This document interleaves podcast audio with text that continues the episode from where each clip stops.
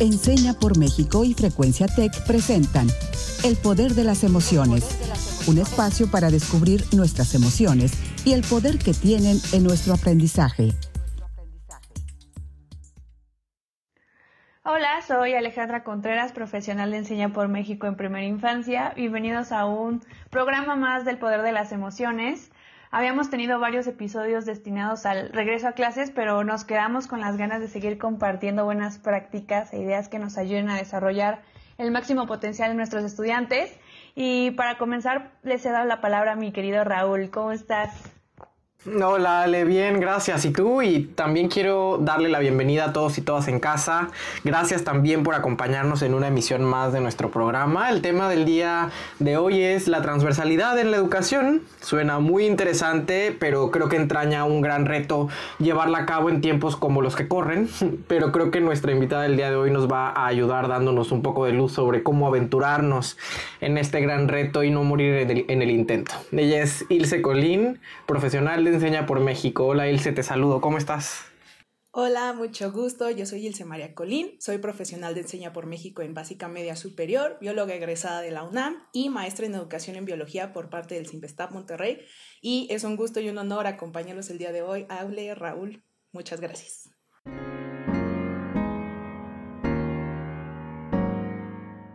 Ale, Raúl, ¿habían escuchado de la palabra transversalidad en educación? Yo se había escuchado de la palabra y la entiendo como un enfoque que nos da la posibilidad de juntar conocimientos de diversos campos formativos en experiencias que enriquezcan el aprendizaje, pero creo que en el nivel educativo en el que me encuentro, que es preescolar, aún es todo un reto, pero creo que la transversalidad nos ayuda a dejar de aislar los aprendizajes y relacionarlos, darnos cuenta su utilidad en nuestro día a día y Recuerdo una conversación que tuve con unas maestras y planteaban, bueno, ¿qué es más importante? ¿Aprender lenguaje, comunicación español o, habilidades socioemocionales? Y entre todos llegamos a la conclusión de que se pueden abordar ambos aspectos y decíamos, no puedes expresar tus emociones si no te sabes comunicar y a la vez esto impacta en la manera en que te actúas con los otros. Entonces nos damos cuenta de que todo es importante y todo está interconectado, pero también quiero saber, Raúl, ¿Tú qué piensas de esta pregunta que nos hizo Ilse? La verdad es que coincido mucho con lo que tú mencionas, Ale, y al igual que tú también había escuchado esta palabra, la transversalidad en la educación, y debo decir que me parece que como concepto, digamos, genérico, general, está muy alineado a lo que también en términos generales hemos venido platicando en episodios anteriores. O sea, la educación tiene que ser vista en su complejidad y por lo tanto desde la integralidad. Y creo que hablar de, de este tema tan importante, la transversalidad, nos permite mirar a la educación quizá de una manera pues más integral. Pero en mi experiencia particular, se los quiero compartir, em, escuché siempre la transversalidad en términos de un producto, o sea, en términos de un producto que había que manufacturar, un proyecto que le llamaban proyecto integrador o precisamente transversal.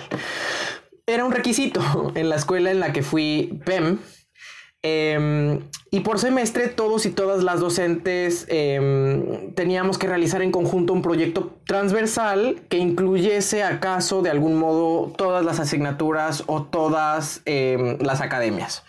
Si bien me parecía un esfuerzo en la dirección correcta, creo, y eso es algo que pensé antes, eh, pensé ayer, digamos, y lo sigo pensando hoy, que debemos ser cuidadosos en no burocratizar este concepto, o sea, no burocratizar la transversalidad, porque esta no se puede agotar en la hechura de un proyecto que resulta ser un requisito más, y ahí, ahí estaría la, la burocratización, sino en todo lo que lo trasciende, que es yo creo que una nueva manera de entender la educación desde otro lugar de enunciación, que le apuesta a que el aprendizaje sea significativo porque tiene relación con la vida de todos y todas los estudiantes y que creo que es algo a lo que Ale también se refería cuando nos da este ejemplo entre español y habilidades socioemocionales y cómo estas eh, dos asignaturas o grandes em, ramas de estudio o del conocimiento están de hecho interconectadas, o sea, no son de ninguna manera incompatibles ni excluyentes entre sí,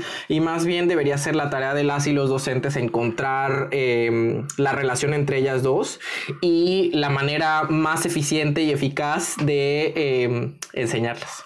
Pero quiero que nos cuente, Ilse, a qué se refiere con la palabra transversalidad cuando nos hace esta pregunta. Bueno, pues primero que nada, eh, me agrada mucho escuchar sus comentarios. Tienen muchas ideas muy correctas y eh, creo que entienden la importancia de eh, empezar a trabajar la transversalidad en la educación, ¿no?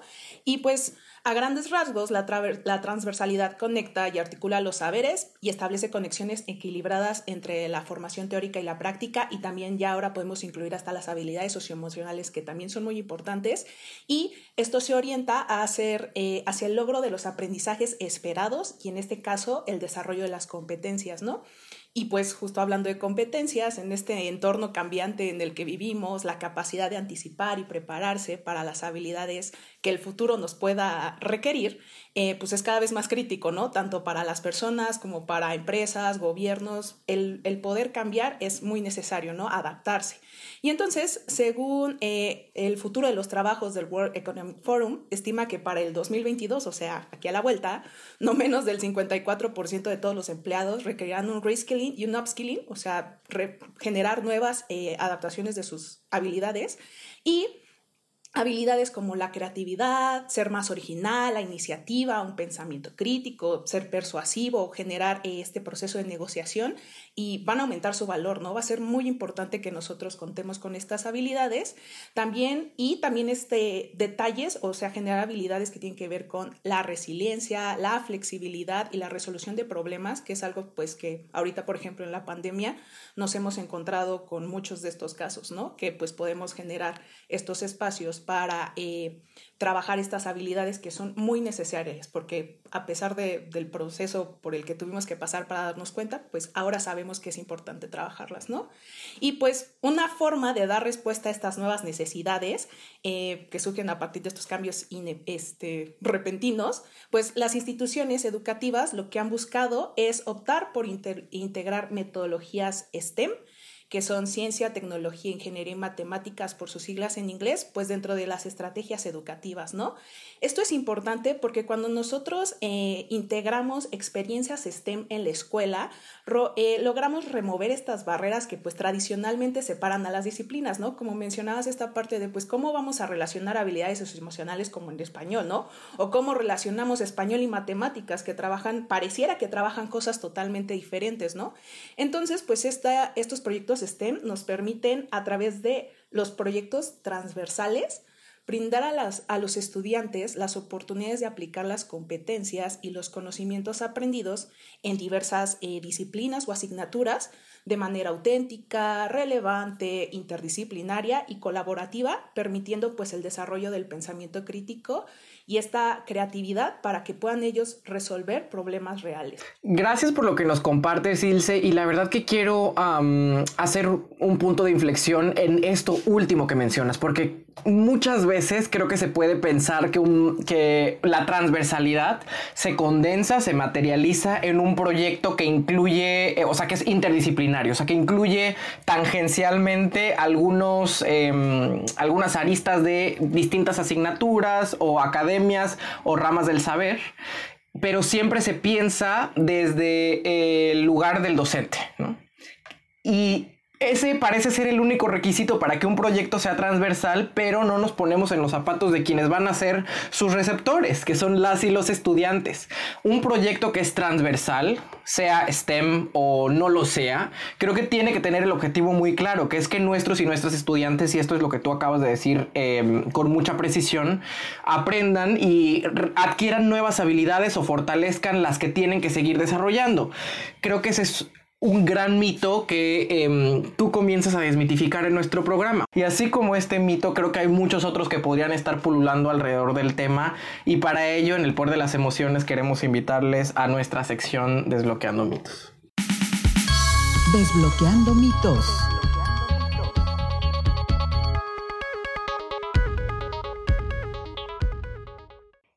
La dinámica es la siguiente. Yo voy a mencionar algunos enunciados. Raúl nos contará desde su experiencia si considera que es un mito o realidad. E Ilse nos compartirá su opinión de si estamos en lo correcto o no. ¿Están listos para desbloquear algunos mitos? Sí, estamos listos. ¿Los proyectos nos ayudan a generar aprendizaje transversal entre materias? Me parece que em, esto es a la vez un mito em, y una realidad. O sea, creo que es un mito en la medida en la que tanto Ilse como Ale y un servidor lo hemos estado abordando en nuestras primeras intervenciones. O sea, el aprendizaje transversal no puede ser visto como resultado de un producto, de un proyecto, pero mm, cuando abordamos a la transversalidad desde otro lugar y vemos que los proyectos son un medio y no un fin, para otra cosa, para la transversalidad que los trasciende, creo que en ese sentido puede ser una realidad. O sea, los proyectos pueden ser una suerte de sustentación para nosotros darnos cuenta si las y los estudiantes están aprendiendo em, transversalmente, digamos, pero mm, la transversalidad no se puede agotar tan solo en los proyectos. Por eso, por eso mi ambivalencia en la respuesta eh, a esta pregunta, por lo cual no puedo decir que esto sea taxativamente un mito o taxativamente una realidad, pero quiero que se me diga si, si está de acuerdo con mi ambivalencia de hoy. Y pues sí, sí estoy muy de acuerdo. Efectivamente no es totalmente una realidad, pero tampoco es un mito. Eh, tradicionalmente lo que se ha hecho es generar este proyecto transversal pensando que, o sea, si metemos todas las materias en un solo espacio, ya estamos trabajando la transversalidad, pero pues muy lejos de la realidad. Hay que tener ciertas condiciones para que nosotros podamos hablar de transversalidad. Primeramente, debemos identificar qué aprendizajes son comunes en las asignaturas y en las asignaturas que se van a llevar en un mismo grado. Eh, para empezar, ¿no? O sea, si por ejemplo mi alumno está en tercero de secundaria, pues tengo que ver qué materias está llevando y en ese grado revisar qué aprendizajes son comunes entre todas las asignaturas. La transversalidad parte de identificar estos aprendizajes porque eh, son los que se van a llevar pues, durante el semestre. Y una vez que se tiene esta alineación, que en un trabajo pues colegiado logramos generar estos puntos en común entre pues, todos los maestros que damos las diferentes asignaturas, este, es que podemos empezar a hablar de transversalidad. Les voy a poner un, un ejemplo de un trabajo de, de, secundaria para que nos quede un poquito más claro. Por ejemplo, en biología de primero de secundaria, uno de los aprendizajes esperados es que los estudiantes logren explicar la importancia ética, estética, ecológica y cultural de la biodiversidad de México, ¿no? O sea, es un aprendizaje esperado bastante retador para empezar, ¿no? Hay que, que, quedar muy claro eso, ¿no? En ese mismo grado, o sea, en primero, también se lleva la asignatura de geografía, ¿no? cuyo aprendizaje esperado en este caso es que los estudiantes logren argumentar por qué la biodiversidad de la Tierra es resultado de las relaciones e interacciones entre los componentes naturales del espacio geográfico, ¿no? En este caso, ambos, eh, eh, ambas este, aprendizajes esperados necesitan que expliquen y argumenten, ¿no? O sea, el estudiante debe de saber explicar y argumentar. Y el, este, y el medio por el que lo van a hacer es el tema de la biodiversidad, porque se está viendo en dos asignaturas diferentes, pero no nos vamos a enfocar en el tema, sino en la habilidad que queremos desarrollar en este, en este caso, pues argumentar o lograr explicar, pero eh, abordándolo desde los diferentes enfoques, desde el, desde el enfoque de la biología, desde el enfoque de la geografía, o por ejemplo el enfoque de la formación cívica y ética, que es una materia que también se lleva en primer grado, podemos lograr que este contenido eh, logre desarrollar las competencias como pensamiento crítico y comunicación trabajando en asignaturas diferentes y pues también son aprendizajes que les van a servir más adelante, ¿no? O sea, poder argumentar y explicar les va a servir en primero, en segundo y en tercer grado, ¿no? Pero es importante que para que se pueda hablar de transversalidad, identificar primeramente cuáles son los aprendizajes esperados comunes de nuestro programa de estudios en este caso, ¿no? Gracias, Ilse, por estos ejemplos que nos das. Creo que esto nos ayuda a entender más fácil este gran concepto de la transversalidad. Ahora tengo otra duda. ¿Tener distintos enfoques de un mismo proyecto ayuda a los estudiantes a resolver problemas de la misma manera desde varios enfoques? Sí, creo que esta, esta, sí, este, esta pregunta sí corresponde a una realidad y creo que em, quisiera llevar la discusión un poco más allá que tan solo em, con lo que, tiene que ver con tan solo el tema de la transversalidad, porque me parece que da para más. sobre la transversalidad, Ilse nos contará con mucha más especificidad, pero yo quisiera ir con una postura quizá fundacional de vida. O sea, creo que la transversalidad, tener distintos enfoques de un mismo proyecto ayuda a los estudiantes a resolver eh, problemas de la misma manera desde varios enfoques porque precisamente es lo que deberíamos estar buscando en la educación, o sea, que su visión, que la visión del mundo de las y los estudiantes no sea monolítica, sino que la puedan ver desde distintos puntos de vista, desde distintos enfoques, de distintos puntos de partida incluso.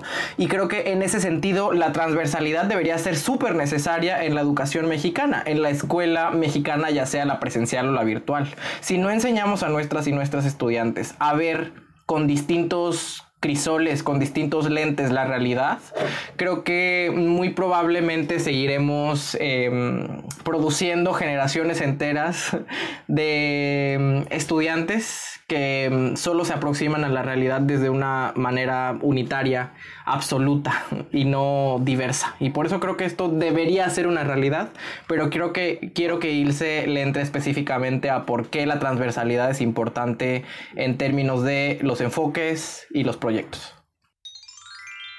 Bueno, como bien mencionas, Raúl, es una realidad, o sea, la transversalidad se fundamenta en el desarrollo de los aprendizajes esperados comunes a todas las asignaturas, con independencia de la temporalidad en la que se aborden en cada asignatura. A veces creemos que todos tenemos que ver el mismo aprendizaje esperado al mismo tiempo y esto no es, eh, no debería ser así porque lo único que generamos es un, un bucle de no, pues nada más lo estamos repitiendo, repitiendo y repitiendo y no vemos como esta aplicación, ¿no? Es entonces cuando los estudiantes, pues con nuestro apoyo como docentes, tienen esa capacidad de alcanzar aprendizajes en diferentes contextos y con diferentes requerimientos disciplinares, ¿no? Como tú bien mencionas, eh, no es obligatorio y no debería de serlo que nuestros alumnos solo puedan ver de una manera, ¿no? O sea, el que va a ser, no sé, ingeniero no puede pensar solo en números, también puede tener un lado artístico porque pues es necesario, ¿no? De la misma manera que las personas que se dedican, por ejemplo, a las humanidades no tienen por qué no pensar de manera científica, ¿no? O sea, esto es muy importante, darles esas herramientas de que un problema no solo tiene una forma de verse, ¿no? Siempre, eh, siempre hay mm, distintas formas de mirar una situación y es la transversalidad una de las herramientas que va a apoyar pues a que nuestros estudiantes puedan hacerlo y pues obviamente puedan eh, resolver sus problemas más fácilmente. Para definir qué alcances puede tener un proyecto transversal, lo que los profesores deberíamos de hacer en un buen trabajo colegiado es identificar la importancia de estos aprendizajes esperados que vamos a seleccionar, porque es bien sabido que en el sistema educativo a veces los aprendizajes esperados o son demasiados o son complejos, no son aprendizajes que puedan surgir en, un, en una secuencia didáctica nada más, ¿no? Por ejemplo, necesitan bastante trabajo y entonces a veces es importante que, que eh, los profesores digamos, bueno, ¿cuáles son los aprendizajes esperados que de verdad le van a funcionar a mi alumnado? Y en este caso pueden ser muy diferentes eh, dependiendo del grado escolar, de la ubicación geográfica, del contexto socioeconómico, pueden ser diversos, ¿no? Y eso es importante porque entonces ahí realmente estamos enfocándonos en nuestro estudiante, ¿no? En lo que él necesita para salir al mundo en el que se va a desarrollar, ¿no? Entonces es importante considerar que entre más asignaturas participen, pues es más significativo el aprendizaje para los estudiantes, pero pues que esto tampoco obliga a que a fuerzas todas las materias tengan que entrar en un solo proyecto y entonces no tengan ni pies ni cabeza y no logremos el aprendizaje esperado por querer abarcar muchas cosas, ¿no? Entonces, cuando nosotros hacemos un trabajo colegiado eh, este, realmente con la intención de ayudar a nuestros estudiantes, cuando vemos los aprendizajes esperados, podemos seleccionar los que van a ser más funcionales para nuestro alumnado y a partir de ahí empezar el diseño de las estrategias que pues nos van a ayudar a alcanzarlos, ¿no? Pero pues ahí es muy importante esta parte del trabajo con la comunidad educativa, conocer cuáles son las necesidades de mi estudiante, conocer cómo trabajan mis profesores, cómo trabajo yo con ellos y a partir de ahí pues ver qué es lo que más va a ser funcional para nosotros, ¿no? A mí me llamó mucho la atención, Ilse, esto que comentabas de la manera en que los estudiantes vamos interiorizando estas ideas de, bueno, yo, yo quiero estudiar humanidades y a mí me pasó, o sea, yo dije, yo voy para psicología y, soy malísima en los números y soy pésima y creo que, que, en esto influyen mucho los docentes al decir, bueno, tú solo piensa en lo que te vas a dedicar y, y no te des cuenta de todas las demás materias que hay y creo que nosotros podemos hacer ese cambio en el pensamiento de los estudiantes. Ahora voy al último mito realidad del día de hoy. El fin último de la transversalidad es el desarrollo de un proyecto integrador entre asignaturas. No, me parece que este es un mito y qué bueno que lo estamos tocando de todas maneras porque podemos condensar lo que hemos venido em, afirmando a lo largo de este programa. Creo que cuando pensamos o asumimos que el proyecto em, de, integrador entre asignaturas es el fin último de la transversalidad, estamos eh, desviándonos del camino. O sea, el fin último de la, de la transversalidad es el aprendizaje, la educación como un acontecimiento. Entonces, el proyecto integrador acaso nos serviría como un medio para algo más, nunca como un fin. Siempre recuerdo a mi maestro em, de violín, y a mi maestro de coro cuando, cuando hablábamos, o sea, cuando me, me, enseñó que me enfocara en los procesos y nunca en los resultados porque él decía que cuando mm, uno se, enfoca en los resultados, en este caso estábamos hablando de la música, uno comienza a querer manufacturar el sonido, ¿no? O sea, eh, codificarlo como si fuera un producto y nosotros fuéramos una máquina o una industria que estamos manufacturando un producto. Entonces, claro, cuando manufacturamos algo, em, estamos dándonos, eh, eh, estamos partiendo de la premisa de que nosotros dejamos de ser un canal a partir del cual la música sucede de manera orgánica. Y esto estoy intentando hacer una analogía con el aprendizaje. El aprendizaje mm, no está tan solo fuera de nosotros. Por eso pensar que lo alcanzamos cuando generamos un proyecto integrador es igualmente pensar que hay que manufacturarlo. Entonces, eh, mi, mi respuesta, eh, insisto, es que esto es un mito porque hay que enfocarnos en los procesos y no en los resultados. ¿Qué opinas, Ilse? Pues sí, concuerdo totalmente contigo. Este es un mito que ya hemos venido trabajando, como tú dices, a lo largo de este programa. Esta idea de que, por ejemplo, ¿no? El alumno que tiene 10 es el que aprendió y el que no tiene el 10 no logró hacer nada, ¿no? Porque pues no, no alcanzó este, este calidad de producto que nosotros esperamos, que es una calificación alta. Entonces, es totalmente un mito que esto sea, que el, este, que el proyecto integrador sea nuestro fin último, ¿no? La planeación didáctica no parte o no debería de partir de un producto o evidencia. Esto es algo que, como ya les había mencionado, se ha hecho tradicionalmente, ¿no? O sea, nosotros primero diseñamos, ah, tienen que hacer un proyecto donde incluyan español, matemáticas, biología, cívica y ética, historia. ¿Cómo? Como Dios les dé entender a los profesores, ¿no? Y pues ha resultado en esta generación de proyectos o productos que no sirven como evidencia para decir si mi alumno o no, este, logró o no el aprendizaje esperado, ¿no? O sea, no sabemos al final si sí aprendió porque el mismo proyecto no nos da las pautas para saberlo. Entonces, la planeación siempre debe de partir de identificar cuáles son los aprendizajes esperados comunes que se desean impulsar en el mismo semestre o grado escolar, ¿no? De ahí debe de partir mi planeación. ¿Qué es lo que yo espero que mi estudiante aprenda este año escolar? Y una vez que estos aprendizajes se establecen, eh, ahora sí podemos hablar de qué contenidos de cada asignatura nos van a llevar a lograr estos aprendizajes identificados, ¿no? O sea, primero quiero ver qué aprende y luego cómo, bueno, cómo voy a lograr que lo aprendan, ¿no? Y si después de definir los aprendizajes comunes entre las varias este, materias se desea elaborar un solo producto o proyecto integrador, ahora sí, pues este se puede llevar a cabo, ¿no? O sea, si yo al final de mi, de mi revisión veo que hay varias materias que podemos incluir en un solo proyecto, pues adelante, ¿no? Porque me va a permitir entonces ver eh, esta evidencia de que mi alumno logró aprender o no. Pero siempre y cuando, o sea, el, proyecto debe ser siempre y cuando se constituya como una evidencia de logro de los aprendizajes. Eh, y que estos pues están transversalizados, ¿no? Entonces no es obligatorio, o sea, esto que nos quede muy claro como profesores, no es obligatorio generar un proyecto integrador. Si se logra, qué, qué bueno, porque quiere decir también que nosotros como profesores estamos empezando a ver esta relación entre los aprendizajes esperados que nos va a permitir romper estas barreras que decía Ale y que también mencionabas tú, Raúl, con lo de, de, de tu profesor de violín, de que pues no necesariamente yo tengo que pensar de una sola manera, a pesar de que me dedique solo a una cosa, ¿no? y que esto pues también abre nuestro panorama a otras formas de pensar este, que van a permitirnos generar más soluciones, ¿no? Ahorita lo que necesitamos eh, en la escuela es generar o, lograr que nuestros alumnos generen soluciones a problemas que ya existen, a problemas a los que les vienen a enfrentar, porque pues hay problemas que todavía no conocemos y que además generen pues nuevas cosas, ¿no? Nuevos conocimientos que pues apoyen a este, a el desarrollo pues de la humanidad así de ese calibre, ¿no? De acuerdo, Ilse, y qué bueno que lo pones sobre la mesa. No quisiera que la gente se fuera pensando que yo estoy en contra de los proyectos, porque evidentemente no es así, pero creo que hay que dejar muy claro que em, tener un proyecto integrador responde apenas a la pregunta de cómo sustento que el aprendizaje sucedió, no cómo lo genero, ¿no?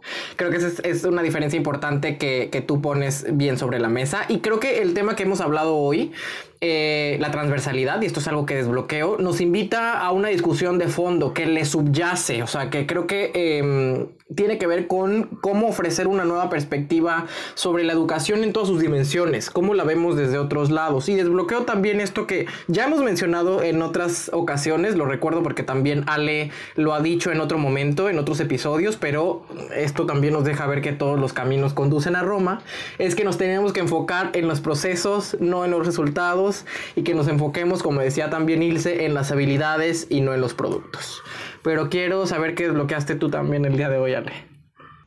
Yo hoy desbloqueo que la transversalidad nos exige involucrarnos todos los actores de la comunidad educativa y representan muchas ventajas para que el alumno reciba esta educación integral que todos deseamos. Necesitamos que ellos y ellas puedan poner en práctica en situaciones reales sus conocimientos y que no se quede nada más en apuntes o teorías sin sentido que no están vinculadas entre sí. Yo hoy me quedo con eso pero también quiero saber, Ilse, tú, ¿qué te llevas de la plática del día de hoy? Bueno, eh, si bien es algo que ya tengo en, o sea, he tenido la experiencia de, trabajar, eh, desbloqueo que pues la transversalidad requiere trabajo, o sea, de verdad requiere mucho trabajo colegiado, eso es algo que hay que tener en cuenta. Y en un principio, este, puede ser algo retador, porque pues no, no, no está acostumbrado. La verdad es que uno no está acostumbrado a trabajar de esa manera, pero bien dicen que la práctica hace al maestro y pues con el paso de los cursos y con el trabajo con los compañeros, empiezas a identificar estas ventajas de trabajar transversalmente y cómo su implementación es cada vez más sencilla, ¿no? Entre más lo trabajes, más sencillo se vuelve, ¿no? A mí solo me, me gusta recordar que nos debe quedar muy claro que nuestro foco siempre debe de ser que nuestros alumnos logren los aprendizajes esperados y, como tú bien mencionas, que pues no solo conozcan contenidos y generen evidencias, ¿no? Nuestro foco siempre debe ser el aprendizaje de nuestros estudiantes. 100% de acuerdo contigo, Ilse. Y les dejo a todos y todas en casa la pregunta del día de hoy para que sigan reflexionando sobre este tema más allá de este programa. Y esa es cómo se ve una educación transversal y cuáles serán los beneficios de ejercerla. Y nuestra frase del día de hoy de Gustave Flaubert. Y él dijo que la vida debe ser una incesante educación. Yo soy Raúl Carlín Em, gracias por acompañarnos en una, en una, emisión más del Poder de las Emociones. Gracias, Ilse, por estar aquí y gracias, Ale, por la conversación de siempre. Hasta pronto. Yo soy Alejandra Contreras. Me, me encantó aprender tanto del tema del día de hoy. Espero que en casa también se hayan llevado muchos aprendizajes. Nos escuchamos en la próxima. Eh, muchas gracias por la invitación. Espero este, lo que les haya dicho les haya servido y pues un gusto compartir con ustedes.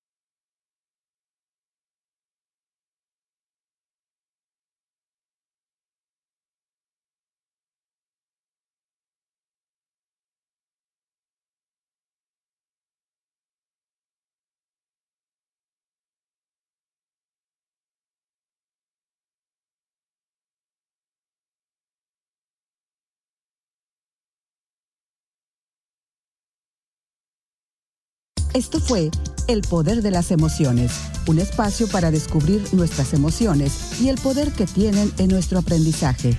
Un programa producido por Enseña por México y Frecuencia Tech.